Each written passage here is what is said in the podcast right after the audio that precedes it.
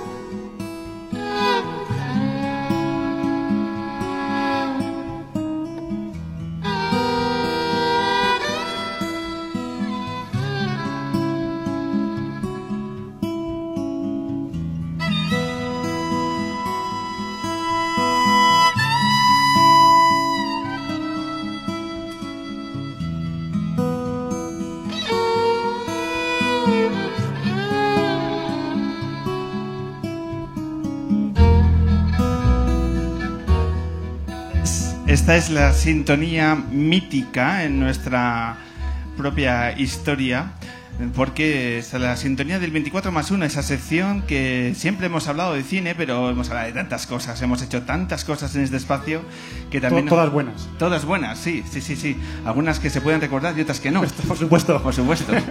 Él es Alberto Jiménez, es el capitán, productor, guionista, eh, personaje principal, todo, ¿no? Todo del 24 más 1. Y como hace mucho que la gente del Café La Palma no te aplaude, pues este es el aplauso para el 24 más 1.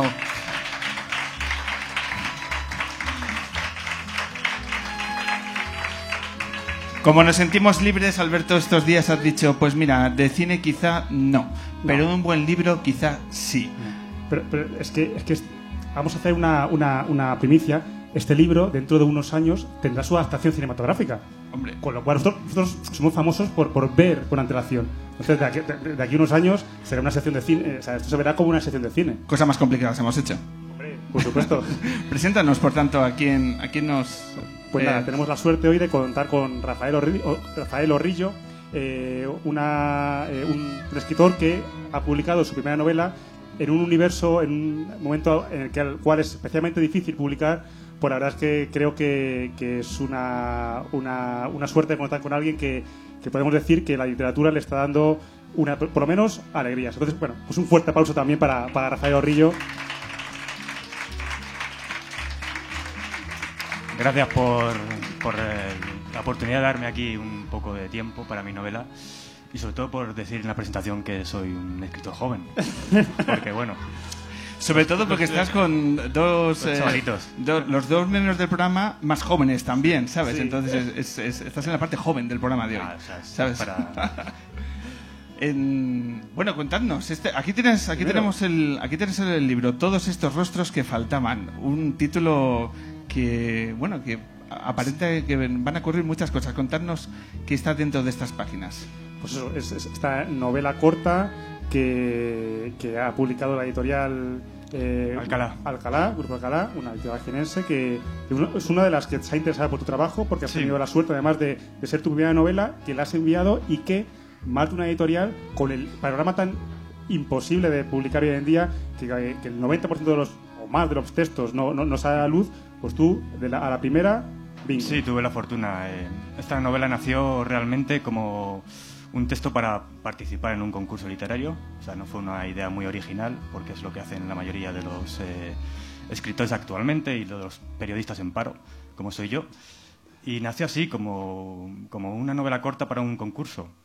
Obviamente no gané, eh, pero eso, verla hecha, verla terminada, hizo que, sintiese la necesidad de probar suerte, de buscar la manera de autopublicarla, pensé, pero antes de autopublicarme y de gastarme mi dinero, eh, probar suerte en el sector editorial, sabiendo que era muy complicado, sabiendo que hay cientos de novelas cada día, viendo que las editoriales te dicen que pueden tardar seis meses en valorar una novela o que incluso te niegan la posibilidad ni siquiera de mandarla. Pero bueno, yo la mandé a diferentes editoriales, hice una selección viendo, viendo los perfiles en los que podía encajar y a los cinco días de, de, de mandarla, Alcalá eh, dijo, quiero publicarla. Así que la verdad es que fue un subidón tremendo porque la esperanza que tenía no, no, no era, no era encontrar esa respuesta. De hecho, eh, al parecer, ellos confían en ti, en que tu próxima novela al menos van a tenerla muy en cuenta para... Bueno, Sí, sin duda, porque mm, hemos firmado un contrato que, que por lo menos la siguiente novela ya la, la valorarán y en el caso de que quieran editarla, obviamente la van a editar ellos, y en el caso de que otra editorial eh, decida apostar por mí, ellos tienen su derecho para, para igualar esa oferta y, y publicarla. Todos esos rostros que faltaban, esta eh, novela corta, apenas 100 páginas, que, que se leen en un suspiro, que yo me la terminé sin, sin darme cuenta. Y, y, bueno, que, que condénsanos qué has querido contarnos y cuál es el, eh, en qué se centra ese argumento. la idea Lo que se puede contar, porque además Sí, es un... sí. Hay que andarse con hay que, hay que, hay que, hay que ser muy fino. hilar muy fino, porque en el momento en que descubres a los personajes, eh, destroza la novela. Entonces, la idea... No, no tanto, no tanto. Bueno. Que, da, que da para, que Sí. da para bastante. La idea, había dos ideas eh, sobre las que quería gravitar esta novela. Por un lado, esa serie de casualidades que, que nos azotan cada día. Porque aunque no nos demos cuenta, no estamos todo el día expuestos a una serie de casualidades que pueden cambiar nuestra vida, pero de una manera radical. La vida y la historia, en y este la caso. historia, y en el caso, en el caso, en casos extremos puede cambiar la historia de la humanidad. Pues esa es una de las ideas que quería plasmar en la novela. Y luego eh, también me gustaba, me gustaría, me deseaba hablar de una época que me parece muy interesante, como es eh, el final de la Primera Guerra Mundial, esa época de entreguerras, porque fue realmente la guerra no, no solamente eh, acabó con millones de personas y destrozó Europa, sino que acabó y arrasó con eh, una serie de valores, una crisis existencial en Europa eh, generalizada que dio lugar a una serie de monstruos y unos monstruos que realmente llegaron para quedarse, llegaron para hacer lo que saben hacer, que es el mal, y se lo hicieron a cara descubierta, sin ningún amaje. Dijeron, somos los malos y venimos a hacer el mal, y esto es lo que sabemos hacer. Y eso me gustaba plasmar, me, me- me interesaba plasmarlo. Y aparte, esa otra gente, esa otra gente que parecía normal, que era como todos los que estamos aquí, gente corriente, gente buena, que también hizo cosas muy malas, em- eh, impulsados eh, por esa crisis de valores, por esa falta de conciencia humana. Y esos eran las tres, eh, los tres puntos sobre los que quería levantar la Me novela. una frase que se suele decir que para que el mal triunfe solo hace falta que la gente de bien no actúen. Efectivamente, efectivamente, y en, y en Europa se produjo eso. No solo que no actuaron, sino que se pusieron detrás del mal. De hecho, yo- yo- tu novela muchas veces, eh, cuando, cuando la leía, también veía, ocurre con todas las novelas, pero yo creo que con esta especialmente se puede aplicar también a, a muchos momentos de la historia, no solamente en esa época de entreguerras, sino incluso hoy en día. Sí. Yo leía y no sabía también, hay, hay muchos eh, paralelismos con, con nuestros tiempos. Sí, actual. realmente, realmente es, eh, la condición humana es así. En, el, en momentos de, de extrema necesidad, como puede ser una guerra, puede ser una crisis, puede ser, eh, quién sabe, el ser humano pues es capaz de lo mejor, pero por desgracia es capaz de lo peor. Y entonces eh, nos vemos abocados a eso, a, que surjan monstruos que existen, que están ahí. Seguramente ahora también estén ahí, estén, en- estén enmascarados, estén eh, dominando las cosas a través de eso que se llaman los mercados, que se llama la política. Pero en este caso, en el donde se ambienta la novela, fue una cara descubierta y eso es lo que me interesaba. Pero se puede aplicar, se puede aplicar a, a muchas épocas de la historia. te, te definías como periodista amparo, eh, que, que hay, hay, mm, bastantes compañeros que no tienen Sí.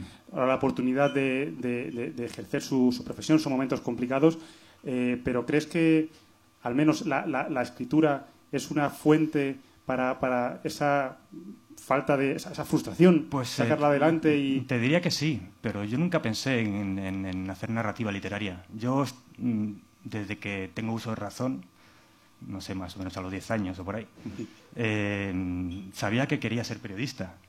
Y por fortuna, por formación, llegué a ser periodista. La, la vocación es una cosa que es como un globo, que se va hinchando, se va hinchando. Vas idealizando cosas, vas eh, creándote tus mitos. Cuando llegas a la facultad empieza ese globo a hincharse como todos los globos. Y, pero por fortuna me licencié en periodismo, eh, empecé a trabajar, estuve trabajando casi una década eh, en una revista de cine. de cine y la verdad eh, hacía lo que quería y hacía un trabajo yo creo que digno. Pero bueno, llegó la crisis, llegó la crisis y me vi expulsado. Y el momento en el que te ves expulsado de- del mercado laboral y empieza a pasar el tiempo, sabes que tienes esa vocación periodística, sabes que tienes esa formación periodística, pero no empiezas a saber si realmente ya eres periodista, ni, si, ni siquiera si lo serás eh, una vez más. Entonces eh, abrí un blog, una idea tampoco nada original, porque es lo que hace todo el mundo. Eh, pero bueno, el blog empezó a crecer, tampoco que sea mm, una cosa de millones de visitas, pero bueno, empezó a crecer y la respuesta empezó a ser bastante positiva por parte de la gente. Empezaron a animarme a que, a que escribiese, a que fuese más allá de los textos del blog. Y de nuevo, el- el- el- eso te da un poquito de, de orgullo y de ego. Y el, ego tiene muy mala fama, normalmente. Pero realmente cuando estás en el hoyo sirve para mucho. Es el mejor antidepresivo. Porque te saca del cuello y tiras para arriba. Nos ha gustado eso. Sí, sí, es verdad, es verdad, es así. Si no fuera por ese ego, por ese orgullo de querer hacer algo, ¿no? de querer mostrarme, eh, yo ahora estaría en el hoyo. Entonces eh, la gente empezó a decir, a gustarle, a animarme, y me lancé, me lancé a escribir. Es que, Pero no eh, sé si será para todo el mundo, no sé. Yo cuando, ya te digo, cuando empecé, cuando salí de- de- del mercado laboral, no tenía ninguna intención de, de escribir literatura. Eh, ese blog al que te refieres, eh, reflexiones... Se llama Bajo las escafandras, reflexiones sin oxígeno. que además hemos, eh, hemos echado un ojo y, y la verdad es que sí que te sigue gente, es bastante personal, es, Sí, es es un- otra cosa. realmente es un grito, es un grito. O sea, lo, lo empecé como un grito desesperado. O sea, las puertas se fueron cerrando, no solo se fueron cerrando, se fueron tapiando, el muro era ya muy alto y la única manera de, de- que encontré para mostrarme fue un blog y gritar, gritar lo que tenía dentro. Me daba igual que fuera gente o que no fuera gente. Simplemente necesitaba, creía que necesitaba, que tenía algo que decir. Todos aquellos oyentes que ya están ahora mismo buscando en, el- en Google tu blog, pero se preguntan cómo llegar a tu novela, cómo se pueden hacer con ella.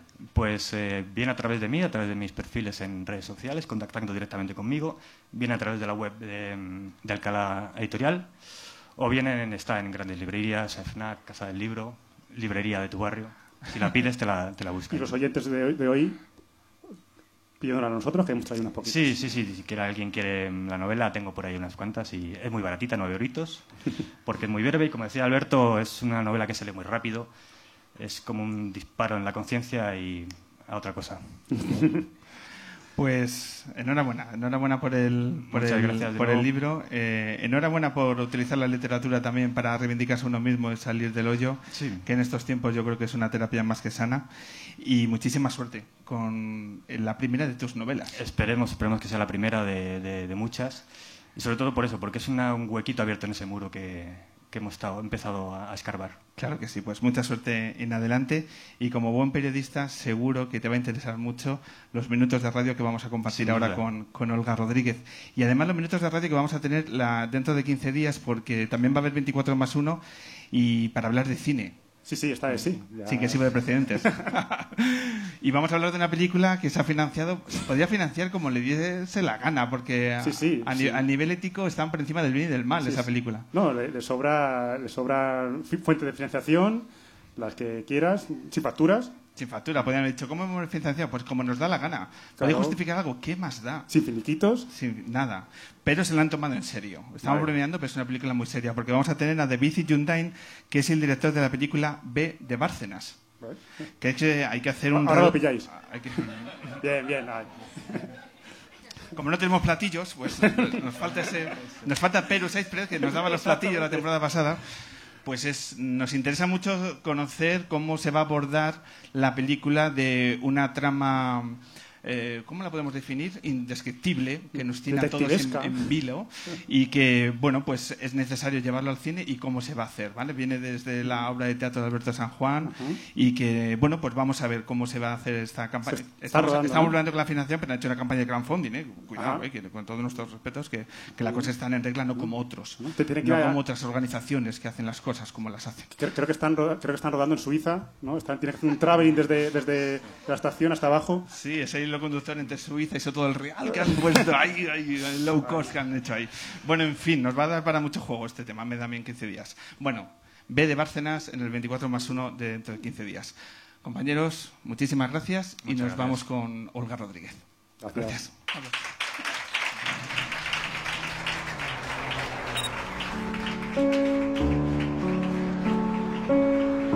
El hombre que se enamoró de la... El hombre que se enamoró de la luna. En directo en el Café La Palma de Madrid.